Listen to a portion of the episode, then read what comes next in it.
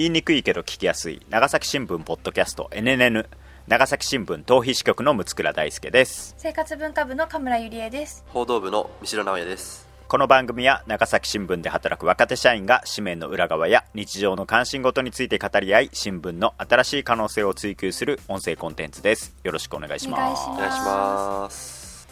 今日はね緊急招集をかけましておえーあの今10月27日の夜なんですけれども、うんうんまあそれぞれね三代さんはまだ会社で仕事をし私も支局にいますが神村さんはご自宅。私は急いで家に帰って。あありがとうございます。ということでですね、緊急に集まっていただきまして これを29日あさって。はい。あさっての金曜日に配信しようという無謀なこれまでで一番無謀なスケジュールでやっているんですけれども、いいですよ。臨場感あって。いいでしょ？なぜかというと今日のテーマはででん。衆院選投票直前。長崎選挙区一夜漬け。よ。よ。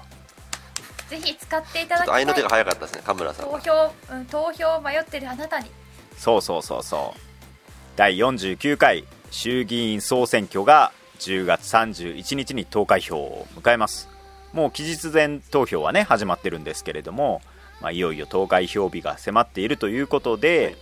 我々新聞記者でございますのであちこち取材したり連日大量の記事が長崎新聞に載っているわけですけれども、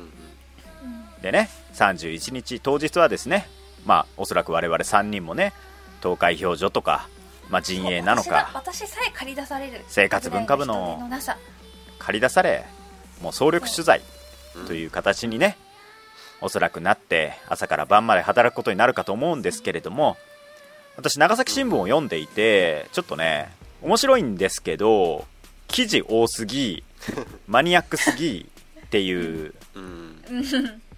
クロート受けっぽいやつばかりいやいやそううそうそうなんですよね。大事なんですけどそうそうそう。一般の人が読んでどう思うのかなっていうのを前から気になってたんですよね。お、うん。であのこれ選挙担当デスクしている後藤敦デスクにともねそういう話になったんですよ、はい。あのブルーノ・マーズじゃない方の後藤さん、うん。チャック・ノリスの方。チャック・ノリスにの後藤さん なんか銃持ってそうですもんね、そうそうそうそうそう。に聞いたらまあ確かに分野のね習慣にもう俺もどっぷり使っちゃってこういう紙面になっちゃうと。誰が読むんだこんなのとか。そんな後藤さん言っちゃったら。選挙担当デスクですらそんなこと言ってましたからね、ほうほまあ、陣営の方とか、まあ、選挙ね今まさしく選挙戦されている候補者の方とかそれを応援している陣営の方とかにしてみれば、まあ、新聞多くの情報を得ていて注目しているのでそういった取材も、まあ、一定必要とされているということも理解するんですけれどもこう私の妻とかに聞くと今回どんな選挙なのかっていうのもちょっとよく分かってない感じなんですよ。うん。でそういう人もかなりいると思うので、もう基本の木からお。ちょっとね。あのー基本の木をさ長崎新聞開いて学ぼうとしてもさ、もうマニアック情報がさ、もうパッツンパッツンに入っちゃってるからどこ読んでいいか分かんないわわけですよ、うん。そうそうそうそう。なのでこれを聞いて参考にしていただければなと思いまして、えー今回無謀ながらはい。一夜漬けっていうのをね 一夜漬けしてきたんですよ私が。昨日長崎選挙区4つを。つけ込んできたわけですね。まあ、私前の衆院選では1区を担当していましたから、うん。まあ、大体1区のことはなんとなく分かると。で今3区の取材をねちょこちょこやっていたりもするので、でも全体のことはよく分からないし三代さん神村さんもね今三代さん市政で神村さん生活文化部でそんなにがっつり選挙取材ねまあお手伝いはねするおけれども。手伝い選挙ははお手伝ない係しかやったことないので、うん。うん。逆にこの距離感の記者でああだこうだ、ね。好き放題言っちゃおうかなということでちょっとね。聞いてくれるかな？お断りしておきますけどこれはもう非公式ポッドキャストなので。都合のいい時だけ非公式を。ここで急に非公式感を急に出してくるみた都いな。合よく非公式出してきがち。ここでの意見は長崎新聞社の意見とは関係ないんですけれども、まあいろいろ喋っていければなと思います。毎回翌日にさ記者座談会みたいなのがさ投開票日の翌日翌々日に載るじゃんって。あれも前にやれよって思うんだよね。まずまず文句から入る。あのと思ったりとか。まあなんかもうちょっと新聞が選挙を分かりやすく伝える方法もあるんじゃないのかなと思うので、ちょっと実験場としてやっていこうかなと思いますので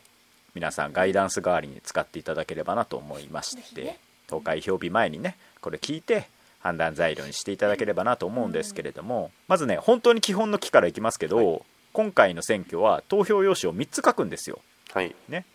衆院選は小選挙区と比例代表の2回はい。票を投じます、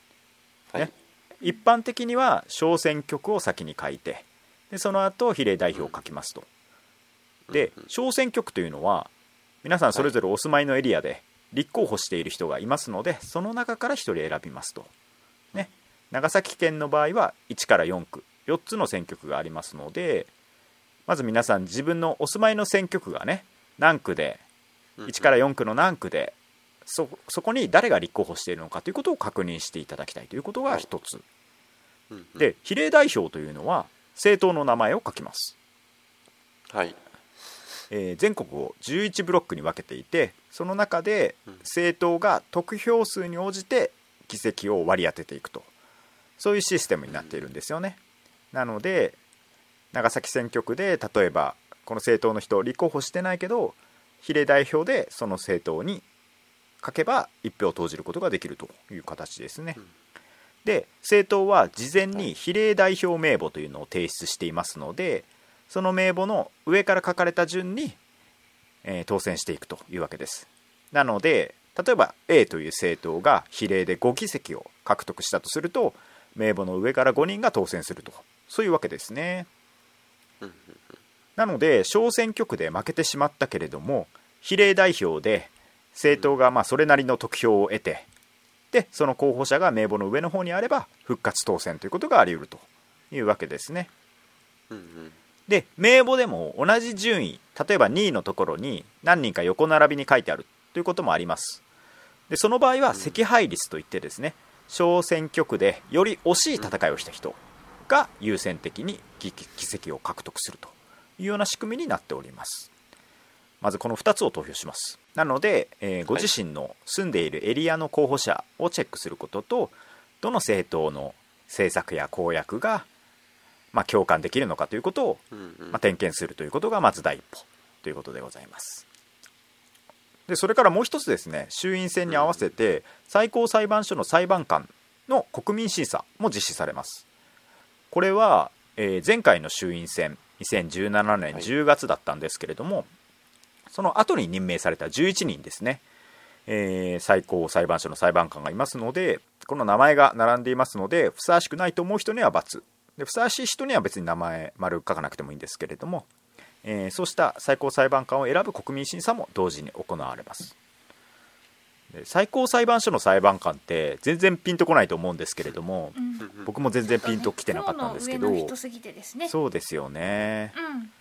でなのでこの裁判官がさまざまな裁判でどんな司法判断をしてきたかというのが一つの判断材料になるかと思います、で投票日前に広報が配られてその裁判官がどんな裁判に関わってきたかということも知ることができるし、報道各社がですね、えーサイトとかであの注目裁判でどんな風な判断を下してきたのかっていうのをまと分かりやすくまとめているところもあるので、うんうん。まあ、気になる人はそういったことをチェックしてみてもいいのかなと思います。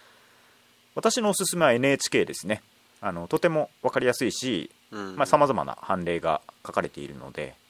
まあ、ご自身に関わりがあったり興味のある判例、まあ、例えば選択的夫婦別姓とかが結構注目の議題になるのかなと思うんですけれどもそういった司法判断について見てみるということも一つおすすめでございますということですね。うん。それは知らなかったです、うん。本当に選挙取材にまあがっつり関わったことがなくって、うんうんうん。なんか新聞記者って名乗るのが申し訳ないぐらい政治に、うん。なんか政治を語れないというかあんまりこう自信持ってこう議論できない、まあしうん。今までやってきた経験もあって、まあ、そういうちょっとあれが。あのーコンプレックスが。あるんですけど、すいません出てこなかった。あそうなんですけどですねあの、うん。まあ、今回こういう議題であるのである意味私が一番普通の人の感覚で入れられるんじゃないかと思いまして。いやそうですよ。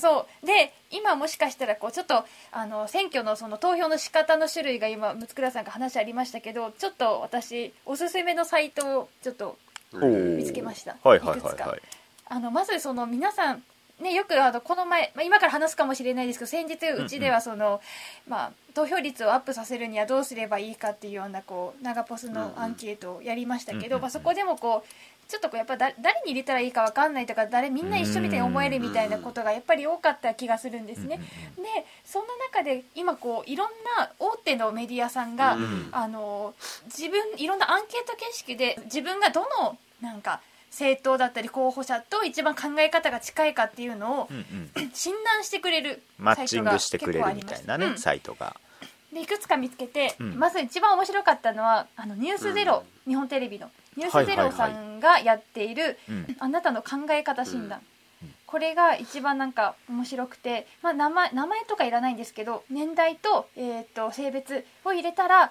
アンケートができるようになって、うんうん。なんか例えばあまあ、コロナだったり多様性だったり、まあ、外交だったりいろんな分野に質問があるんですよ、うんでコロナだったらコロナ対策と経済関係について考えどっちが近いですか？A と B と。A は経済回すことよりも感染拡大抑止を重視するべき。B は感染拡大抑止よりも経済回すことを重視すべきだみたいなこういうこうコロナ関係の質問から面白かったのはアフターピルあの緊急避妊薬をあの、うんうんうん薬局で買えるようにするって今議論があるんですけど、うんうんうんうん。それを賛成ですか賛成じゃないかっていうのもこう調べられたりとか、うん。まあ、それで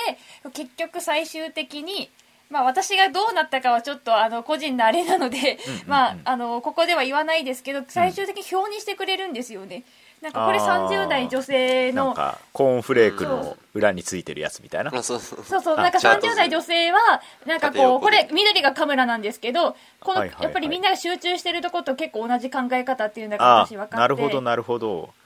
なんかこう思想偏差値みたいな縦軸が、縦軸が多様性重視で、下が伝統重視で、横軸が自由を重視と、えっ、と、制限を重視っていう、この4軸、うんあの、なるほど。2軸でやってて、私は、ん。えっ、と、多様性重視と制限を重視の、まあ、は相中ぐらいのところでしたね。で、それプラス、結局なんか候補者はここで、あなたはここですよみたいな。あどこに近いのかと。うん。そういうのも示してくれるのでいうことですそう面白いなんかクイズ形式でできるこう興味を持つには一番いいかな、まあ、すごく参考にもなるか。ら自分の考え方整理するのにいいなと思いましたですり寄ってるわけじゃないんですけど朝日新聞さんうんうん 朝日新聞さんもボートマッチっていう、うん。あのね。じような、うん。いろんな質問によってどこの政党とあなたの考え方がどれだけ何パーセント近いのかっていうのを全部相性を示してくれるうんうんうんものもあって、なんか本当心理テスト感覚とかでできるので、うんうんうん。ぜひちょっとものは試しに皆さんやってみたらちょっと選挙でもうせっかくだからちょっと投げてみようか投じてみようかなとか、うんうんうん。うんあ自分実はこんな考え方あったからやっぱりちゃんと選挙行かなきゃって思えそうな気がしたのでぜひんこういうツールを使うのもありかなとうん。思っちゃいました、というお話です。そうですね、うん。いろんな報道関係ですとかあるいは市民団体とかそういったマッチングができるようなサイトとかを作っていたりするのでそういったところをうん。まあ利用してみて、えー先ほど神村さんが言ったようなアフターピルの話とかは長崎新聞のアンケートとかの設問には入ってなかったりするのでうん、びっくりしたのそれが。そう入ってて。そうそうそうそれはね結構設問に入れてる報道結構ありましたからね。うん。いろんな議題があるんですよね。で有権者にとって関心の高いイシューというのはその人によってねコロナだったり経済だったり安全保障ジェンダー福祉教育気候変動エネルギー政策といろいろ出てくると思うのでその中で自分がどんなテーマに関心があって重視しているのかというのを考えながら候補者の考えを見てみるのも一つ方法かなと思います。で候補者や政党によってそれぞれの項目にこう考え方が示していると思うんですけれどもどれを優先しているのかっていうのもうん違ってきたりするのでこうテーマごとの横軸と優先度の縦軸というのをまあ、判断材料として選んでみるというのも一つ方法かなと思います。そういったサービスありますので、ぜひ、ちょっと余はい利用してもらえればなと思います。長崎新聞もねこう長崎の議題、まあ、核兵器禁止条約とかさ意識ダムとかさそういうマッチングアプリマッチングアプリじゃない。マジアプリだったら出会っちゃうからダメダメっていうのを作ってみるのもありかなと思ったりしましたけどね。で先ほど言ったように比例と選挙区と分かれてるんですけれどもまず比例の方からですね見ていこうかなと思います。我々が今回選ぶ政党は自由民主党立憲民主党公明党日本共産党日本維新の会国民民主党れいわ新選組社民党 NHK と裁判してる党弁護士法72条違反での9党ですね。長崎新聞読んだりしてるんですけど正直ね各党がどの分野を重視してるのかってなかなか分かりにくいところなんですけれども、あの10月18日にですね日本記者クラブ主催の党首討論会というものがあって、でこれ2時間ぐらいあって今もネットで YouTube とかで見ることができるのでこれ結構ねあの各党の政党の党首が質問し合ったりしてこう各党がどこを争点としていたりどこを重視してるっていうのが分かりやすかったりするので時間があれば見ていただきたいんですけれどもこれの冒頭にですね、えっと、各政党の党首が30秒以内で今回の選挙で一番訴えたいことを説明しているシーンがあったのでそこからこうざっと抜粋してきましたのでちょっと説明していこうかなと思います。えーまず自民党ですね。コロナ対策と安全保障そして新しい資本主義による成長と分配の好循環によって所得を上げますと、それから立憲民主党アベノミクスで固定化した格差や深刻化した貧困を解消し支え合う社会を作ります。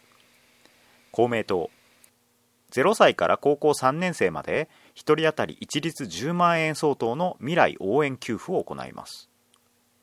共産党自公政権は格差と貧困をひどくし国会を私物化した。安倍菅政権からの政権選択の選挙です。日本維新の会昭和の制度構造規制を改革することで成長を促す。国民民主党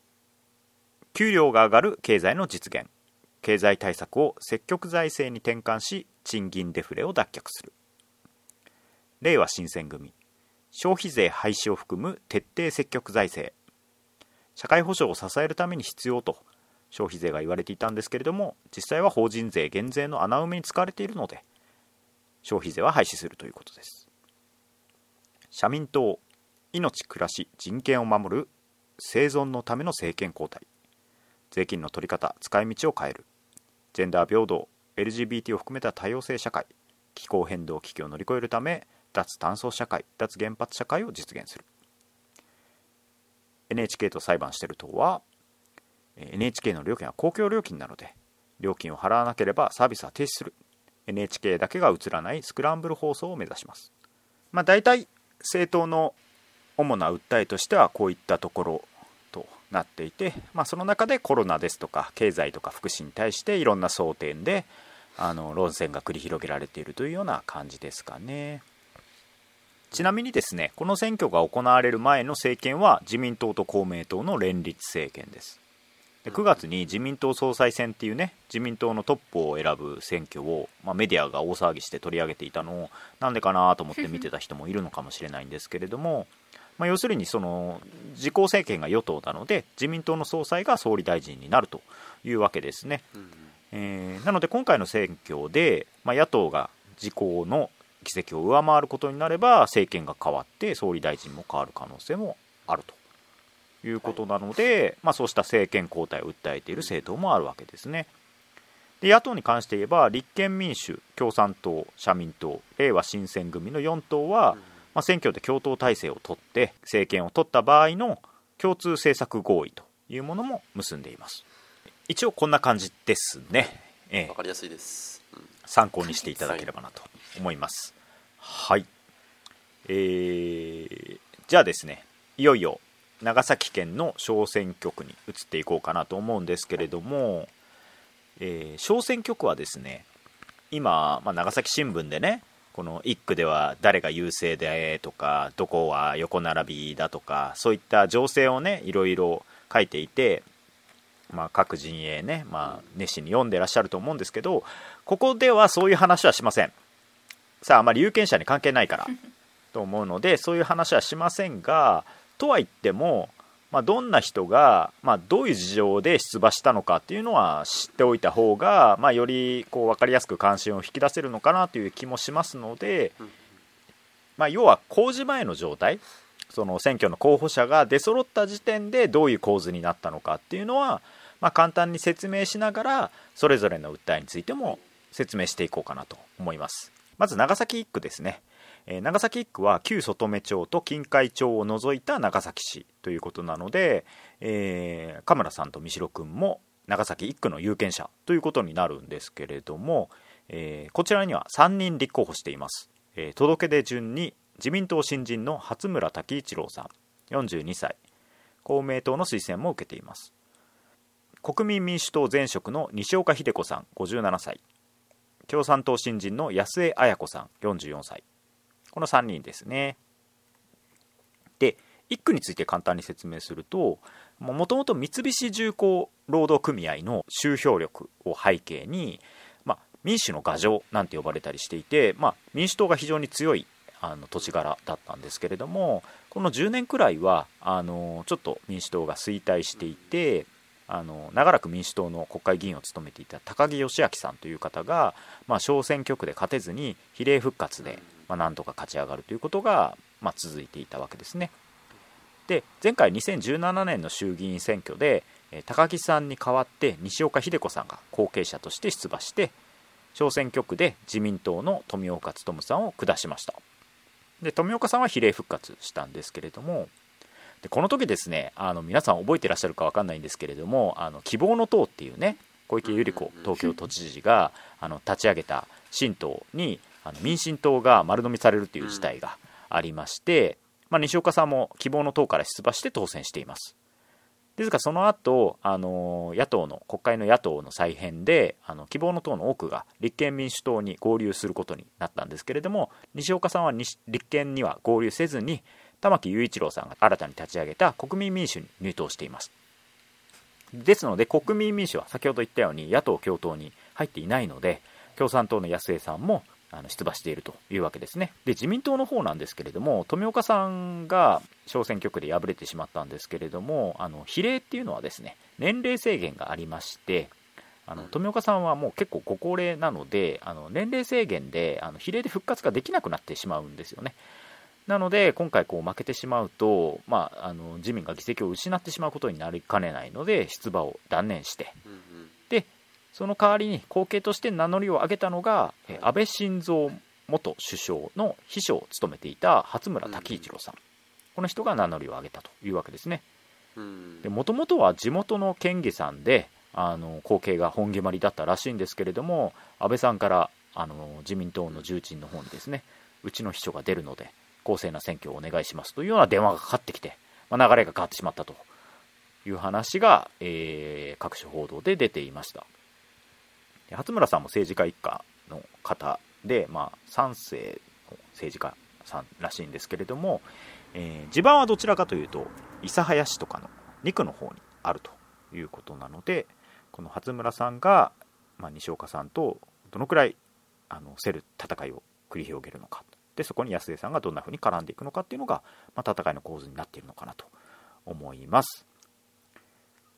ではそれぞれの訴えを見ていきましょう。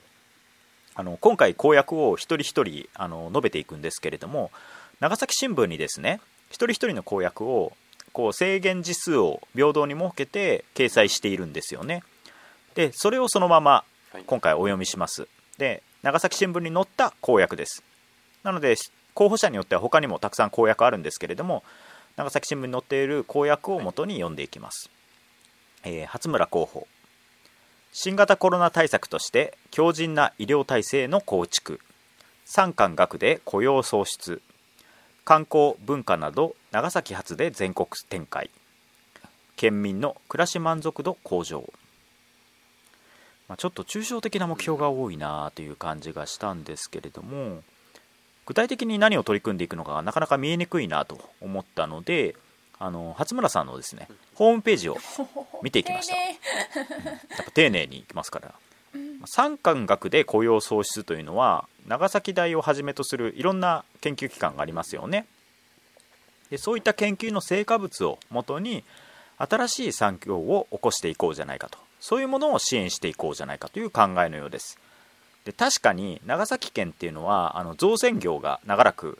あの盛んだったんですけれども近年そこが衰退していて経済的に伸び悩んでるというのがずっとあるんですよね。でそれに対して新産業創出っていうのが一つの鍵になっていて、まあ、そこに注力していくということなんだろうなと思いました。で観光文化など長崎発での全国展開というのは長崎固有のお祭りですとか伝統文化とか、まあ、エンターテインメント性がある土地柄だと。でその辺りをより全国にアピールしてそこに新幹線開業ですとか IR 誘致を絡めて経済効果を上げていくというような考え方をお持ちのようですと。いうことで、まあ、詳しくはホームページ確認できますので気になる人は見ていただければなと思います。次西岡秀子候補ですね。公約丸1コロナ対策丸2教育予算の増額。丸3全世代型社会保障の構築。丸4人口減少対策。丸5女性支援体制充実。丸6長崎の経済回復。丸7核禁条約の署名批准。と7つの項目が書いております。これもちょっと箇条書きでですね、えー、分かんないところもあったんで西岡さんのホームページで確認したんですけれども あの玉木雄一郎代表が、えー、党首討論で人づくりこそが国づくりというようなことをあのおっしゃっていました。で基本的にはその考え方を踏襲した、えー政策かなと思いました、国民民主党の公約をベースとしつつより福祉とか教育に目を向けたような政策アピールになっているかなと思います。で特徴的なのは核禁条約核兵器禁止条約への批准を明言しているところもポイントかなと思います。あとホームページではですね、えー気候変動対策についても触れられていました。次八江綾子候補の公約。命暮らし最優先へ気候危機を打開。男女の賃金格差を是正。選択的夫婦別姓の実現。核兵器禁止条約の批准。コロナ失勢を転換、まあ、ザ共産党というかザ野党というかいう感じの公約かなと思うんですけれども、まあ、特徴的なのは気候危機について触れているところは印象的だなと思いました。あの全ての候補者の中で長崎新聞の公約で気候危機に触れているのは安江さんだけでした。でさっき言ったように西岡さんはあのホームページの中では気候危機についても触れていたんですけれども新聞の中では安江さんだけだったなと思いました。それが印象的だったなっていうのとあとは男女平等に関することとか人権に関する政策にも触れているというところですね。そこを重視して訴えられているんだろうなと思いました。というのが一区の候補者でございます。はい。皆さうん。んお分かりいただけたでしょうか、まあ、それぞれね気になる政策で気になる候補を選んでいただいて一票投じていただければなと思います。そうですね。まだあと3つありますよ、どんどんいきますよ。次長崎2区、長崎2区は島原南島原雲仙諫早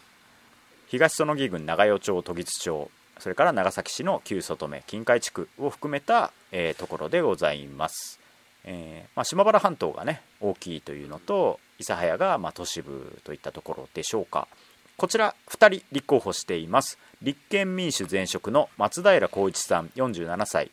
自民党新人の加藤隆翔さん41歳。公明の推薦も受けています。2区はですね加藤さん、えー島原市に地場を持っていて衆議院議員を3期務めた加藤寛治さんの息子さんです。でお父さんの寛治さんが体調不良で出馬しないということを表明して息子さんが名乗りを上げたということになります。で加藤隆翔さんも安倍晋三さんの秘書とかあとお父さんの秘書とかを務めていたそうです。で加藤寛治さんはですね県議自体を含めて選挙無敗だったので非常に強かったのでその地盤を引き継いで、まあ、安定した戦いに見えるかと思われるけれども劉翔さんが公認決定したのが、まあ、9月の初めだったので非常に急転直下に決まったこともあってその辺りのこう準備の遅れがどのくらい響くのかなということがわからないというところですね。で松平さんは立憲民主党の議員なんですけれどももともとは比例北陸信越ブロック選出の議員さんです。で今回は島原藩主も務めた不幸津松平家の末裔という縁でこちらの長崎2区にくら替えして選挙区で戦うということになっています。なのでこれあの与野党新人同士の戦いということになりまして、まあ、どちらも知名度の浸透をどのようにしていくかっていうのが、まあ、戦いの鍵になっているのかなというふうな構図でございます。じゃあそれぞれの公約を読んでいきますよ。まず松平候補。事業者支援と農業者個別所得保障制度を軸に地方創生を実現。子育て教育や先端技術など未来への投資を拡充し国際競争力強化、まあ、経済と福祉教育といったところですかね、先端技術というのが、まあ、ちょっと何のことなのかなと思うんですけれども未来への投資とあるので、まあ、科学医療テクノロジーなどの研究をしっかり支援して人材流出技術流出を防いで、まあ、かつては国際的に高い位置にあった日本の存在感を再び回復しようということかなと。で教育子育て含めた投資で、まあ、長い目で成長を促していこうということなんだと思います。ただこうもう少しローカルに引き寄せた政策についても聞いてみたいなと個人的には思いました、まあ、演説とかではですねそういったことにもしかしたら触れられているのかもしれないんですけれどもあの公約とホームページを見た限りだとそういったところがちょっと見えにくかったかなと思ったのでちょっと聞いてみたいなと思いました。次加藤隆翔候補の公約。地方の皆様の命と暮らしを守り抜き誰もが誇らしく思えるような郷土を作り地方から希望ある日本を作るめちゃめちゃ自民党っぽいっていう感じなんですけれども。自民党さんってポエム威勢のいいポエム、まあ、かなり抽象的な感じで、ちょっとね理念が押し出された感じかなと思うんですけれども。うん。ただですねこの加藤隆翔さんのホームページを見たらですね総10作って読むんですかね。このクリエイトの作るという字に数字の10に制作の作と書いて総10作というものが書いてあってここにはですねあの農業農村整備とスマート農業促進により一次産業を活性化させますとかあと女性活躍とか SDGs とか水産資源回復道路整備いさかん問題と結構幅広く具体的な政策について触れられていました、あのこれを紹介してやってくれよって思ったんですけど。なんか生かされてない公約に集約されてない新聞のなんか欠点というか要はこんだけ細かい公約を持っていたとしても、まあ、紙のスペースの都合上とかもあって結果としてこういう抽象的な理念の方に、まあ、まとめてあの掲載せざるを得ないということもあったりするのかなと思ったりしました。うん。うん。まあ、加藤隆翔さんの制作は非常に詳しく書かれているなと思ったのであのその辺は気になった方は見てみられるといいかなと思います。以上が2区でございます。はい。はい。よし。折り返し。折り返し3区4区がね人多いから。そうなんですよ。次長崎3区ですね。佐世保市の南部廃棄三河内宮地区と大村市対馬壱岐五島東園木郡え北松浦郡自家町南松浦郡が入っております。まあ結構他の選挙区と比べて小さい自治体が多いというかあと離島を抱えているのが特徴的な選挙区で私も長崎3区に住んでおりますので、今ねもう誰を選ぼうか非常に迷っておりますけれども、届け出順に紹介します、無所属新人山田博さん51歳。自民前職谷川弥一さん80歳。公明の推薦も受けています。立憲民主新人山田勝彦さん42歳。昭和新人石本博之さん52歳の4人でございますえー3区はですね長らくこの自民党の谷川弥一さん大ベテランですね。この人が、まあ、ずっと3区の国会議員を務めていたような形なんですけれども県議を5期衆議院議員を6期で離島出身なんですけれども国境離島新報の創設ですとか三代君も熱心に取材していた金見賞という公害事件があるんですけれどもこちらの被害者救済にも尽力していた人です。こうした実績は皆さん認めるところなんですけれども非常にご高齢80歳なのでそこを心配する声も結構上がっていますという状況です。で先ほど言ったようにですね1区2区ではあの世代交代というか代替わりが進んでで4区は後で説明するんですけれども4区でもそういった動きがあったので結果として3区だけが世代交代が進まなかったということもあって、まあ、他の候補者50代40代なので、まあ、そこを争点化しようという動きが結構あって、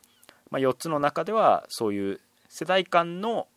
意識した戦いというものが、まあ、特徴的なのかなというふうに思っています。で立憲民主の山田勝彦さんは民主党時代に農水大臣を務めた山田正彦さんの息子さんで山田博さんは、えー、五島出身で、えー、県議を5期務めた方なんですけれども、まあ、無所属なんですけれども、まあ、五島でずっと自民の対立候補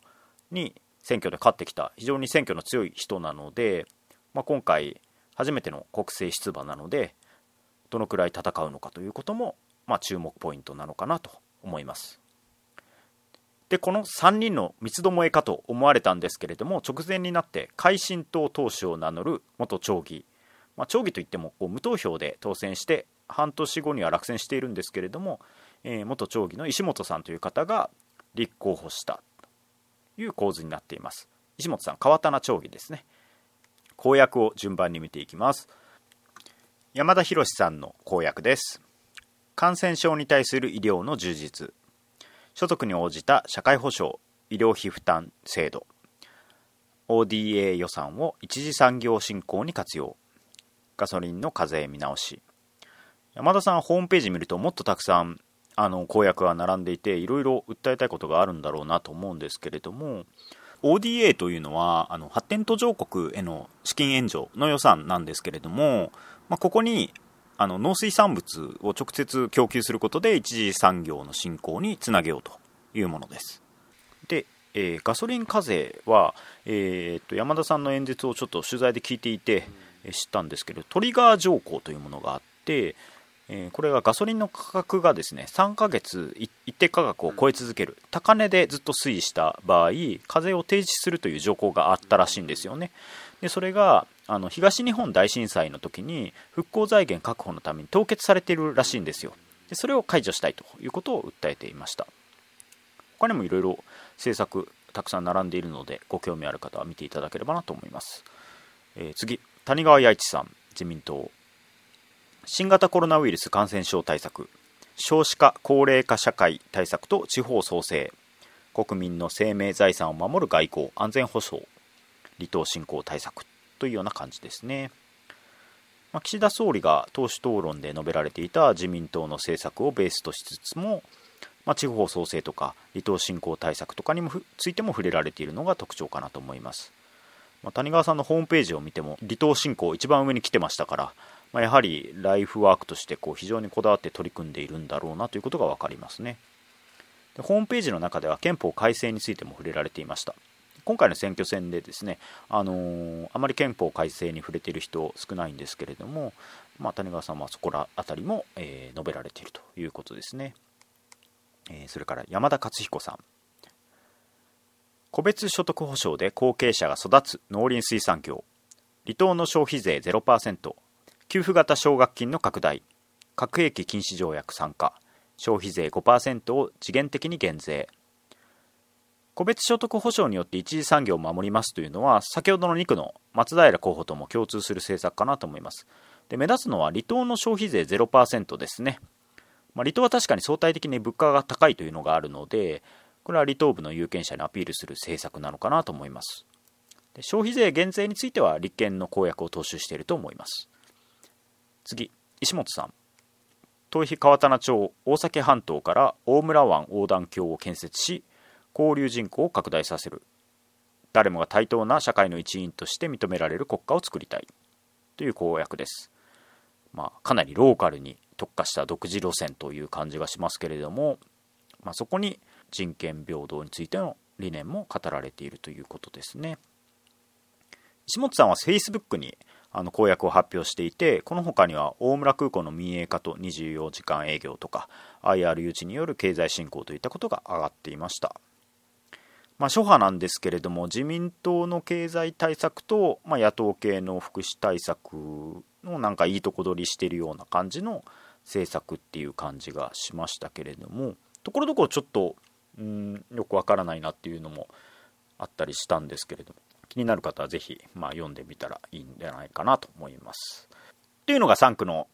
えー、候補者でございます。はい、第4コーナーですね。第3区はい最後です第4区長崎4区は佐世保市先ほど言った3区の廃棄三河内宮野、えー、地区を除く佐世保市と平戸市松浦市西海市北昇佐々町と、まあ、県北と呼ばれるエリアが、えー、市となるブロックですね。こちらにも4人が立候補しています。届け出順。立憲民主党新人。末次誠一さん。58歳。自民党前職。北村聖吾さん。74歳。公明の推薦も受けています。無所属新人の萩原博さん。61歳。無所属新人の田中孝治さん。78歳。の4人ですね。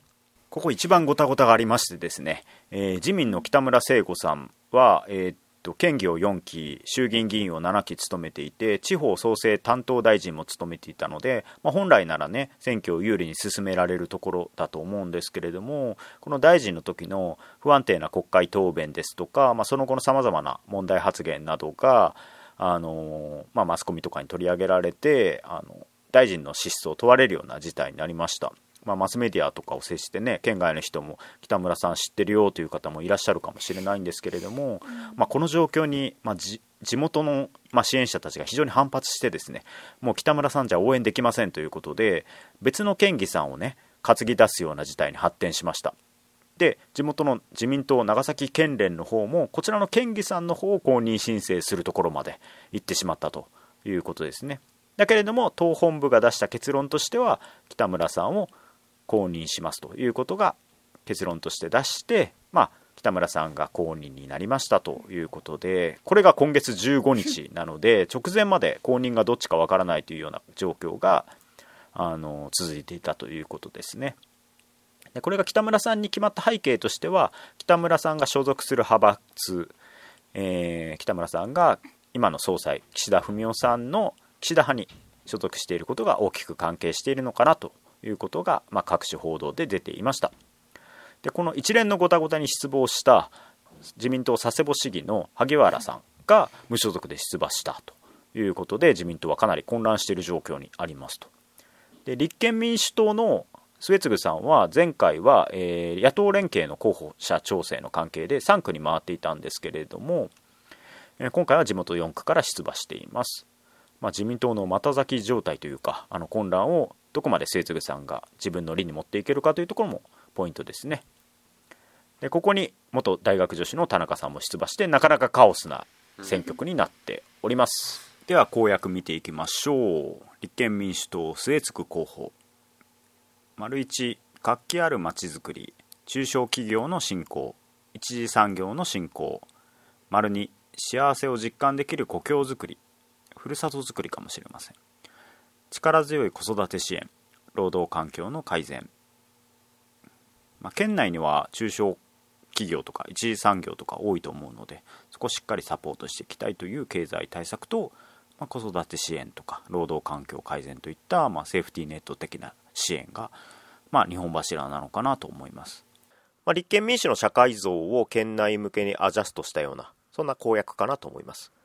で鈴次さんのブログにはですねここにさらに具体的な政策が紐づいている公約もアップされているので詳しくはそちらを見ていただければなと思います。北村聖吾さん自民党の公約。新型コロナ感染症から国民の命と暮らしを守り抜き経済を活性化させる。この両立を何としても果たすため全力を傾注します。決意表明しちゃってるっていうね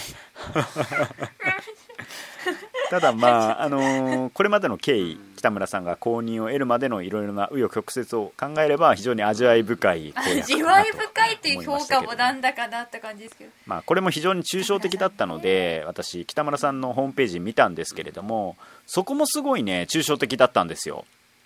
あの地方分散型の国づくりを強化。未来を担う子どもたちのためにそして人生100年時代に向けてソサエティ5.0時代にふさわしい令和型教育の実現と教師力の向上をって書いてあるんですけれども、クリックしたら詳しく読めるのかなと思ってクリックししたんですけどクリックできないんですよね、うんこれだけが書いてある感じなのでこれはちょっと分かりにくいなって一有権者として思いましたけどね、まあ、基本的には、まあ、あの岸田派に所属しているので岸田総裁の、まあ、訴える経済対策ですとか、まあ、コロナ対策を、まあ、サポートしていくのかなというふうには思います。え次萩原候補ですね。公約若い人が集い生活を楽しむまちづくり。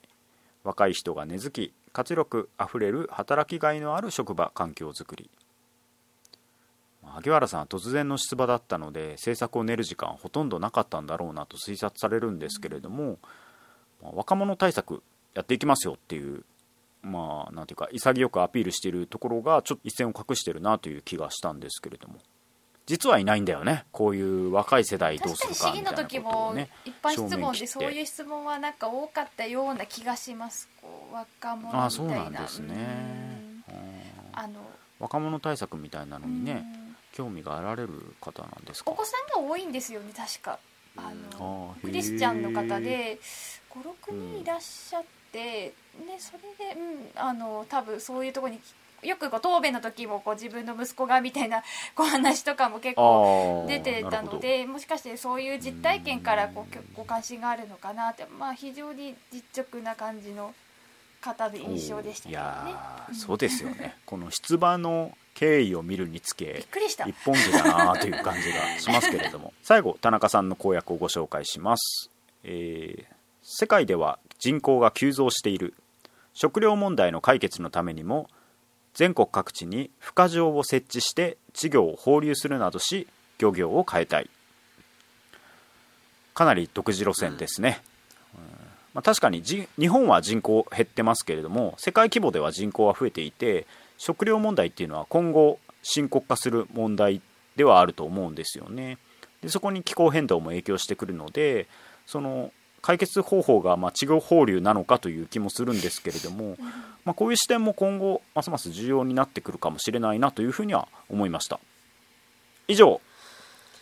全4選挙区の候補者の公約ざっと紹介させていただきました。僭越ながら。お疲れ様でした。私の方で。ご苦労様でした。いやーもう。一夜漬けが付けに使ってましたよ。私のね拙いまとめだとね候補者の皆さんのこう政策をちゃんとご不満？言ってくれよとか、勝手なこと言うなよって思うかもしれませんけどこれ新聞記者というところも、まあ、多少は入ってますけど基本的には一有権者として素朴に新聞を読んでそれぞれのホームページをチェックして思った感想なので、これ私個人の見解なので、まあ、それについてはまあある程度バランスは取ったつもりではありますけれども私個人のあの考えなので、まあ、そこについては別にどこの党を応援してるとかそういうことでもないんでですね、ただ結構政治家のホームページってこんなにじっくり見たの初めてだったんですけどやっぱりこう人によってホームページの見せ方が全然違うなと思いました。なので、まあ、みんながみんなね立ち止まって政治家の方の訴えを聞いているわけではないのでこういうホームページとかでね公約を分かりやすく伝えていくっていうのも求められていると思うし、まあ、演説とかをですねあのまあ、そういう候補者もいらっしゃいますけど YouTube とかで配信してみるとかいろんな方法を試してみて有権者が、まあ、政策について触れられるような機会をもっともっと作ってもいいんじゃないかなと思いましたし、まあ、我々長崎新聞としてもねそういったことをどんどんしていきたいなと思いますし、まあ、いろんな方法がまだまだあるんじゃないかなと思ったりもしました。うん。そんな感じではい。振り返っていきましたけれども、まあ、皆さんねちょっと参考になればと思います。ちなみにお二人は選挙はもう行かれましたか？私はあのーまだ行ってないですっていうのが、うん。会社の中に期日前投票所があってびっくりしたんですけど。あそうなんですね。そうそうそうそう正面玄関の片隅にできててー。ええって思って。であのだからもう私基本本社が拠点なので、いつでも行けるって思ってたら今日日まで行けてなくて、もう明日ぐらいにはちょっとお昼食べに行くついでに入れてこようかなって思ってあます。なるほど。うん。じゃあ神村さんは会社の期日前投票所を利用して投票をしようと、もう便利だもん。ってことはある程度誰に入れようとかどの政党に入れようかっていうのはもう固まあってる。そうですね。もう。あなるほど。んかやっぱり一長一短みんなあるからですね、なんかどこを切り捨ててどこをなんか優先するかみたいな話だなと思った。そうですよね、はい。うん。なるほど。三代さんは、はい。僕はまだ僕もまだなんですけども、うん。一応、えー、ともっと僕は投票日、えー、と31日に投票しようと思って、あなんか別なるほどにそんな深いこだわりはな理由はないんですけどなんとなく僕は投票日当日になんかやりたいなっていううんなるほど。のがあって、はい。じゃあもう候補者とか政党とか大体目処はついてるんですか？うーんまあ大体ですね。あ大体。あでもまだちょっと決めかねてる雰囲気ですよねこれね。そうそうですね。これ候補者3人の皆さんまだいますよあ長崎。一あまだ一区人一票がここにいますよ、ね、有権者が不動票がここに。そうですよね。い。や私も当日投票しに行こうかなと思ってるんですけれどもぶっちゃけめっちゃ迷ってますもんね。うん。まだ。ちょっとですね。というのはその政策が全て一致する政党とか候補者ってやっぱいないんですよね。いろんなことを勉強すればするほど。だから経済対策ではこの人だなこの政党だな福祉ではこの人だな安全保障はそこうだなとかでもこっちは嫌だなとかそれぞれにこう共感できるところもあるし全然ダメだなっていうところもあるんですよね。うん。なんでそこはもうそれでいいと思うんですよ。うん。なんかそここそが意味があるというか迷って一票を投じることこそが選挙の醍醐味だと思うし、迷えば迷うほどその一票っていうのは重くなると思うんですよね。うん。だから僕も毎回の選挙すごく選挙のたびにだんだん迷いの度合いが増してくるというか一票の重さが増してきてるような気もしているのでいろいろ迷って悩んでですね選んであの一票を投じた候補者や政党は、まあ、その後も注目するし、まあ、応援したり、まあ、期待そうはなかったら失望したりとか、そういうことがあるんですよね。でどちらにせよその後の政治とか政局とか政策をウォッチしていくことにつながると思うので投票だけじゃなくてその投票行動によってその後の政治との距離感というのも変わっていくと思うのでそういう意味でも投票に行くことってとっても大事なことだなと思いますので、うん。うん、なんかぜひともね投票権皆さん当日まだ2日あるのでですねいろいろ考えてですね、一票投じてほしいなと思います。うんそのジャンルによってテーマによってそのこの候補者がこの党が良かったりあっちの党が良かったりとか、結構うん。完全に一致する人はいないっていう風なお話があったと思うんですけど、僕もあのカムラさんが最初の方に紹介したあの、うんうんニュースゼロの考え方診断、考え方診断のやつもやってであれもこう候補者も答えているんでそれぞれのテーマについての考え方がグラデーションで、まあ、分かったんですけどただなんかこうやっぱりスマホで見ると一つ基本多分一テーマごとにしかこう見れない。その人がどこにいるのか、一方で、新聞で各候補者のあのこう名前が横に並んで縦の列にこういろんなアンケート核兵器禁止うんうん。条約にどうどうまあ、参加しますかしませんかとか夫婦別姓の制度についてどう考えますかとかっていうのがこうもう一覧表みたいになって示されているのがあってそれだとこう一覧できる。一人の候補者のいろんな考え方をこう全部一気に紙面で見れる見られるっていうのがあったんでなんかこうそういう、まあ、新聞でこうバッて広げてみるっていうのはたまにはこうそういう良さもあるんだなというふうにちょっと感じました、うん、そうですよね今三代さんが紹介してくれたのは10月23日24日に長崎新聞に掲載された立候補者の政策アンケートというものがあって、はい新型コロナ対策東京オリンピック核兵器禁止条約九州新幹線長崎ルート意識ダム子育て IR 誘致選択的夫婦別姓の、えー計8問ですねに関してそれぞれどういう立場なのかということをイエスの三角と短いコメントで、まあ、候補者がそれぞれ答えているというようなアンケートを紙面で紹介したんですけどこれねホームページ載ってないんですよね。うん。一番お知らせしなきゃ。これこそなんか載せてほしいなと思うんですけど、い、いのかなこれ NNN のツイッターで 勝手に載せちゃっても。うんいいんじゃないですか？有権者にはね必要な情報だと思うし、うんダメな要素ないですこういうよ一覧表を見てるとあこっちはこの同じ人でもこの意見は自分と同じだけどあこっちはやっぱ違うなとか、うんうんうん。なんかその一人の人でもこうちゃんと比較いろんなパねグラデーションが。グラデーションがあるのをこうパッと見で分かるのはやっぱいいなと思いましたね。そうなんですよね。あとなんかこう短いコメントがついてるのでなんかその人のこうノリというかさなんかちょっとこの人情熱計画の人とか理論的な人なんだなとかいうなんとなく候補者の人柄というかキャラクター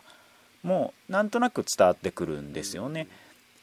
あとはその核兵器禁止条約に言えば例えば自民党の議員さんっていうのは基本的にその参加しないっていう